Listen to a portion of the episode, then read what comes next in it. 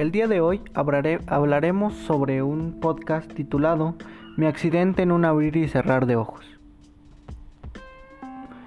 El accidente y la trama de, de todo esto sucede en una casa prácticamente abandonada, que con el paso del tiempo fue cambiando.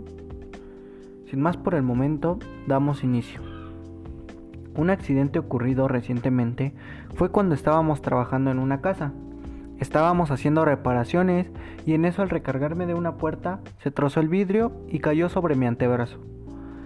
Al caer el vidrio cortó mi piel y en ese momento comencé a gritar.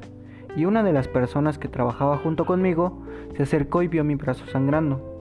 Y él quitó los vidrios que estaban clavados y fue por el botiquín de emergencias y lo primero que hizo fue desinfectarse con agua oxigenada.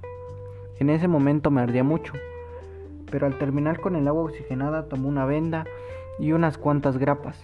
Cubrió la herida con la venda y la sujetó con las grapas. En ese momento llamé a mi papá y llegó unos 20 minutos después, ya que estaba un poco lejos del lugar en donde estaba yo.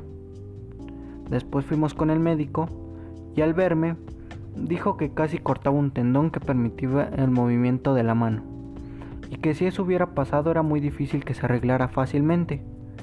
Pero en ese momento me inyectó anestesia y después puso un gel para descartar que tuviera residuos de vidrio en la herida. Después lavó la herida con agua normal y agua oxigenada. Después con una aguja curva y un trozo de hilo me hizo tres puntadas me dijo que tenía que cambiar la venda y las gasas cada que terminara de bañarme y que no podía mojar la herida para nada. Me citó tres semanas después para ver cómo iba avanzando y cuando fui me dijo que iba progresando bien, pero que tenía que esperar a que cerrara del todo. Así que después de una semana volví a ir al médico y ahí me quitaron los puntos.